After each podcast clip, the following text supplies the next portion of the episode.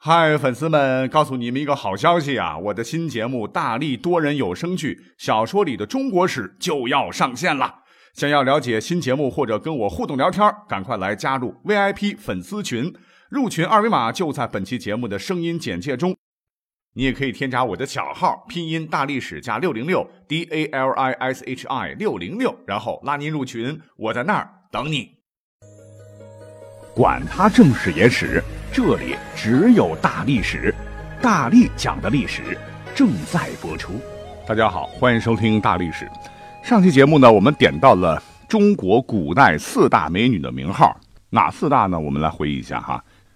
四大美女当中呢，居首的当然就是情人眼里出西施的西施啦，啊，这名气也是最大的呀，啊，以其她的这个绝美的容貌和体态获得世人称赞呢。然后再次之呢是王昭君。貂蝉再次啊，杨玉环为末，这四大美女呢，享有闭月羞花之貌啊，沉鱼落雁之容的美誉。那么，闭月羞花、沉鱼落雁，都是由精彩故事组成的一些历史典故了。比如说，沉鱼讲的就是西施浣纱时的故事，落雁讲的就是昭君出塞的故事，闭月就是貂蝉拜月的故事，羞花谈的就是杨贵妃观花时的故事了。那么上期节目当中，我们还点到了哈，其实和中国古代四大美人相对应啊，在古代呢还有四大丑女啊，她们也是经常在历代文人笔下出现。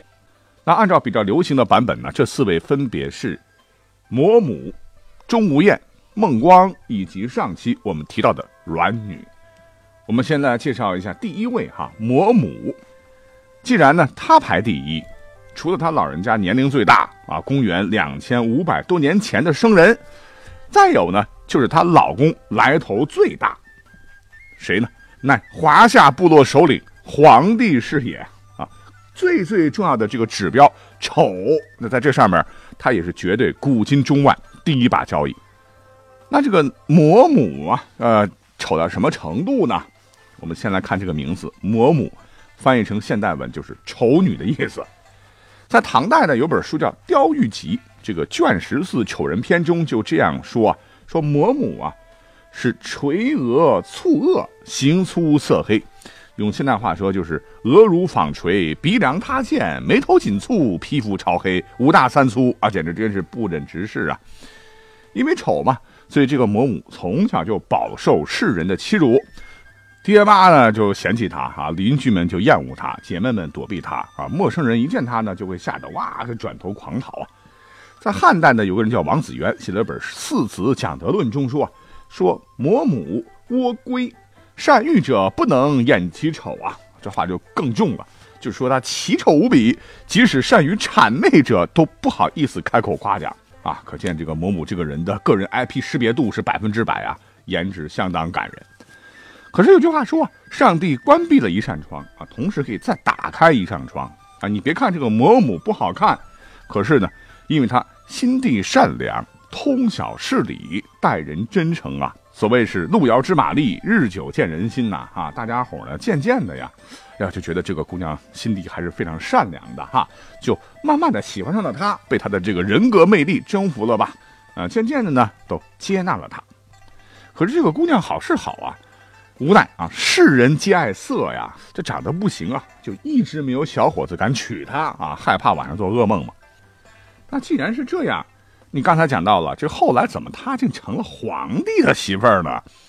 啊，难道皇帝长得也丑吗？啊，这个皇帝长啥样啊？这个史书上语言不详啊。不过据传呢，他出生十几天就会讲话啊，少时就思维敏捷，青年时是敦厚能干，成年后聪明坚毅，所以作为人文始祖。应该长得不会太差，那，啊，问题就是啊，这么英明神武的皇帝，怎么后来会娶这么丑的女子为妻呢？那么话说呢，有一次啊，这个皇帝是巡视四方啊，就看见一个村里的姑娘们正在采桑，突然，妈咪呀，啊，有个姑娘是大哭起来，原来她的手啊被毒蛇给咬了，这个剧毒啊，啊，胳膊肿得老高了，大家伙都是慌乱无措。这时呢。有一个容貌极丑、极丑、极丑的姑娘啊，让大家伙说不要慌，我呢自有办法。他先是让两个人去取清水，又派了四个人采了几种草药，接着呢，他从裙角啊撕下一条布，把受伤女孩的这个胳膊后半部分给缠紧，防止这个毒素扩散嘛。然后是拔下挽头发的这个骨针，迅速挑开伤口，是俯下身子，用嘴呀从伤口中来吸吮毒液。皇帝一看，马上命人赶紧去帮助治疗啊。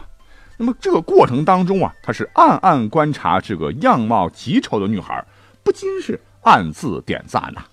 啊，这个姑娘真是心地善良啊，又见义勇为，组织能力又好啊，这样的女子我蛮中意呀。让人一打听啊，才知道啊，这个女子唤作嬷母。这皇帝二话不说，这个女人我娶了啊，马上回宫。啊，旁边的大臣们一看就傻了哈，说这这。这长这样啊！皇帝大大，你哪三思啊？皇帝不管啊，他说：“重色轻德者，非真美也啊；重德轻色也，真贤也。我就喜欢这一款啊！”于是是纳为次妃啊，令他管理后宫所有的嫔妃。结果这个嬷母干的是相当出色哈，不光后宫被他治理的是井井有条，那部落联盟的正事儿这方面也是一把好手啊。据说当年这个皇帝能够打派炎帝呀，消灭蚩尤，其中嬷嬷的功劳也很大。反正里里外外，这个皇帝离不开啊，离不了这个嬷嬷啊，俩人还相当的恩爱。好，刚讲了哈，嬷嬷呢被皇帝封为次妃，也就是说，皇帝呢他还有大老婆正妃。这个正妃历史上也挺有名啊，唤作雷祖，啊，乃是中国养蚕治丝方法的这个创始者啊，被后世尊为蚕神。这个嬷母呢，哎，也不争宠啊，和这个雷祖啊关系也非常好啊。当时呢，这个皇帝要带着这个部落里的精壮汉子出去打仗嘛，然后这个雷祖和嬷母两个人就在后方代皇帝管理一摊子事儿。这两个人呢，分工协作，蛮融洽啊。有时候好到呃，经常住在同一个屋子里。可是再后来呢，这个雷祖年龄大，不幸先去世了，皇帝和嬷母都很难过呀。丧事都是由。嬷母一手操办，还为其守墓，这让皇帝感动的一塌糊涂啊！就封了嬷母一个官呐，叫做芳香氏。大家可能很陌生啊，这个嬷母就是历史上第一位芳香氏。这是个什么官呢？简单介绍一下哈。根据《周礼下官芳香氏介绍，芳香氏长蒙熊皮，黄金四目，玄衣朱裳，直戈扬盾，施百利利而神挪，以琐事驱役，就是利用他的相貌。来驱邪的一种官，因为在远古时代哈，我们这个老祖宗啊，对于我们人类自身的这个疾病啊、瘟疫啊和死亡啊，充满着迷惑和畏惧啊，以为是某种厉鬼作祟，所以每次遇到这样的事情呢，都要举行隆重的仪式啊，点燃火烛啊，戴着这个面目狰狞的一些面具吧，跳着勇猛激烈的舞蹈啊，嘴里不时的发出挪挪的呐喊声啊，希望吓退厉鬼啊。那这种驱鬼仪式叫做傩，啊，方腔氏就是傩祭的司仪官。那么现在，在什么江西啊、湖南、湖北、陕西、四川、贵州等等省份吧，哎，还有这种历史文化遗存呢。现在就叫做傩舞啊，也有叫跳傩、鬼舞和玩喜的。一般就是大年初一到正月十六来表演了。表演的人呢，要戴上傩戏面具。那这个面具的大部分啊，据说都是按照傩母的脸雕刻而成的。好，说到这儿，简单介绍一下这个四大丑女之首的嬷母啊。我觉得怎么来讲她呢？就是人之貌丑啊，真的是可以以德克之，德之高，心之美，那才是真正的美女啊。同样，这句话呢，也要送给我马上讲到的其他几位啊。那么这几位和刚才讲到这个上古传说人物不同啊，是百分之百存在的真实历史人物。那要介绍这个第二位丑女之前呢，就不能不提到一个成语。这个成语叫做“貌似无颜”，这个“颜”就是闲言的“言”，就是形容女性啊容貌不好看。那这个典故呢，就出自春秋时期的第一丑女，叫钟离春。那他也叫钟无艳啊，艳丽的艳。因为这个钟离春呢，他是齐国无颜人啊，这里的无颜和无艳谐音呢，所以大家就把它叫做钟无艳。那书上。说他是四十未嫁，极丑无双啊！是凹头深目，长肚大姐，是昂鼻结喉，肥顶而少发，就不翻译了哈，大家可以想一想哈。但是呢，他是奇志远大啊，是饱读诗书啊，非常有治国的抱负。那这可能是受他父亲的影响了啊，因为他的这个父亲呢，曾做过齐军的这个基层军官嘛。打小呢，这个钟无艳和其他女子就不一样啊，不喜欢这个针线，喜欢耍枪弄棒。当时呢，这个无盐这个地方嘛，是个桑蚕区吧。他最爱干的这个活呢，哈，就是天天采桑啊啊！为了采桑，习武两不误，他用百斤铁杵打造了一把桑钩，就是采桑叶用的钩子吧啊！天天玩弄在手上啊，可见这个钟无艳臂力惊人呐。话说，那么有一天呢，临近的这个赵国哈实力很强啊，是进攻齐国，打得齐军是丢盔卸甲。赵军一路是高歌猛进，就杀到了钟无艳的家乡。当地老百姓是四处奔逃啊，唯独这个钟姑娘一点不怵，是开启了无双模式，杀的这个闯进桑园的一队这个赵国人马是人仰马翻呐。有几个赵军甚至被他呜一钩子抡过去，直接身体是断成两截啊！这个钟姑娘一路杀将过去，啊，是竟然是杀出了一条血路啊，冲出重围。直接就来到了当时齐国的国都临淄。那么当时啊，这个执政的是齐国的这个齐宣王，这哥们儿天天是吃喝玩乐，然后的这个导致政治腐败啊，纲纪不振了，老百姓是怨声载道了。这钟无艳来临淄啊啊，就是为了找这个齐宣王啊，他直接跑到这个宫外边就嚷嚷着要见大王，要见大王啊，没有平常老百姓这么大胆的。这个齐宣王也是个好玩的人，他说宣来见见吧。当时这个齐宣王是抱着美人玩呢，哈！一见这个钟无艳本人，我天，怎么长这样？是男是女？没等他张口呢，这个张无艳先是张口挥手，然后拍打膝盖，大喊说：“危险呐，危险啊！”声如洪钟啊，震的这个齐宣王差点从椅子上掉下来。你这是要做甚呢？吓死本王了！齐宣王当时就懵了啊！这个钟无艳是上前施礼说：“我这举目啊啊，你别看睁大了，感觉就像个大通灵一样，其实是替大王观察风云的变化。我这张口啊，你别看我这獠牙大口，那是惩罚大王那双不听劝谏的耳朵。挥手，实际上是替大王赶走那些阿谀之徒啊！我拍自个儿的大腿，啪啪啪，就是为了提醒大王啊。”要摘除这供您游乐的宫殿呢？我不是来搞行为艺术的哈！你别看我是个女的，我真的是女的，不信不信由你啊！可是我也知道哈，君有正臣，不亡其国。可是大王您现在是沉迷酒色，不纳正言呐，这也就是我今天跑到堂上跟你说这些的原因。你看现在。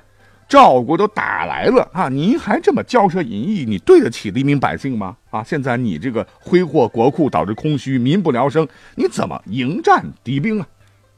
钟无艳的这一番话呀，啊，如雷贯耳啊！真的是齐宣王是如梦初醒，他大为感动的就是说：“，如果不是您来这里提醒我，我哪里知道自己的过错哟？”啊，然后的这个齐宣王就立即听从建议，让这个钟无艳。和大臣叫淳于髡，然后出宫组建无颜军来抵抗侵略者。那么在钟无艳的带领下呀，齐军最后是智取赵军，挽救了齐国。所谓是浪子回头金不换嘛。当这个无颜班师凯旋到临淄的时候，像换了个人似的，齐王是亲迎成交啊，是赐酒贺功，并亲自执酒宣告说：“无颜将军文能匡君。”武能安邦，寡人封为皇后，啊，从此呢，这个临淄地区也流传了一条谚语啊，叫“无颜娘娘生的丑，保得齐王坐江山”。那这是钟无艳的故事。那第三位要讲的这位丑女啊，叫孟光，那这两个名字可能不熟悉，可是有两个成语你一定听过，那就是。举案齐眉和相敬如宾，常常被用来称赞这个夫妻之间的平等爱慕和敬爱吧。那么这两个成语讲的其实呢，就是东汉贤士梁鸿和他妻子孟光的故事。那么根据《后汉书·梁鸿传》记载，这个孟光呢，长得也是不咋地，那是又黑又胖啊，模样粗俗，因为长得丑吧。三十多岁了哈，呃，还没有嫁出去。那古代呢，十十五六岁就嫁人了哈，这三十岁还没嫁出去，那在古代就是怪物啊。那一般情况下，在在那个时候吧，大家的心里就是说，哎呀，这个女生要长得特别特别不好看，那她要嫁人呢，当然首选就是嫁丑男了吧，这是人们的这一个心理吧哈。可当时呢，这个孟光啊，却对帮他这个找人家的这个媒婆说：“说我孟光啊，听闻梁红这个人呢，乃是当今名士，我今生只嫁梁红，其他任何男人谁也不嫁。”啊，这消息很快就传出来了哈，大家伙的背后的笑话这个孟光，这这不是癞蛤蟆想吃天鹅肉吗？啊，南天鹅能嫁出去就谢天谢地了，还还梁梁红，人家能看上你。大家都觉得孟光是个奇葩了啊！这个事儿没多久，就传到了梁红的耳朵里。这个梁红一听，哦，丑，这不是问题呀！这位女子啊，对我这么痴情，有啥关系呢？让世人大跌眼镜的是啊，这个梁红居然就娶了这个孟光为妻，因为这两个人反差太大了，直接就引起了全国的轰动啊！那么要说呢，这个梁红确实当时很有学问啊，但是她特别的不愿为官呐。日子过得所以非常紧嘛，啊，那夫妻婚后第二天呢，这个孟光就脱去了新娘的这个衣服，换上了粗布衣衫，开始是操持家务了哈，把老公伺候的是舒舒服服嘛。那在之后呢，这个梁红啊，因为是个文人啊，他当时按捺不住，就写了一首讽刺当今朝廷的诗啊，结果是被人追杀呀。为了保命呢，啊，这个夫妻二人呢就逃啊逃，逃到了这个吴地，就是现在苏州一带吧。那为了糊口嘛，这个梁红呢顾不得尊严了啊，就在当时的一个富商门下做故宫啊，是白天呢为人家是舂米，就是给麦子去壳啊，那可这个是绝对的体力活啊。那累了一天呢，这个晚上啊，当这个梁红啊拖着虚脱的身子回到家的时候呢，他的妻子啊孟光已经为他做好了香喷可口的饭菜，因为这个孟光非常非常敬重自个儿的丈夫啊。是不敢抬头直视，就半屈着身子，将盛着这个饭菜的这个托盘举至眉前，端给丈夫吃。啊，次次都这样啊。有一次就被这个主人发现了，就惊叹道：“说，能使妻子这样尊重自己的人，必定不是常人呐。”于是呢，是换了间大房子给梁红夫妇居住。自此呢，梁红啊，方得潜心学问，闭门著书十余篇。那夫妻二人呢，是过着清贫而和谐的美好生活。从此呢，后间也留下了举案齐眉、相敬如宾的这种千古美谈。好，简单总结一下下。那听完了四大丑女的故事，哎哎，有人会说第四个呢，那就是上期讲的阮氏了。哎，那么有心的话，各位可以简单对比一下啊，这个四大丑女她们这个人生结局和我们古代的四大美女的人生结局，双方命运一 PK。你会发现四大丑女完胜四大美女，她们的结局啊非常令人羡慕，而四大美女呢结局非常非常的令人唏嘘啊！为什么会有这么强烈的反差嘞？啊，最后我们就套用一位网友的话来结束本期节目，他说啊，至少可以启迪我们，容貌的美丑与心灵的美丑不能划等号，美好的容貌和美好的婚姻不能划等号。美丽与丑陋和幸福与痛苦啊，不能划等号啊！因为生活本来就有很多很多的不等式和反差。好，感谢各位的收听，我们下期再会。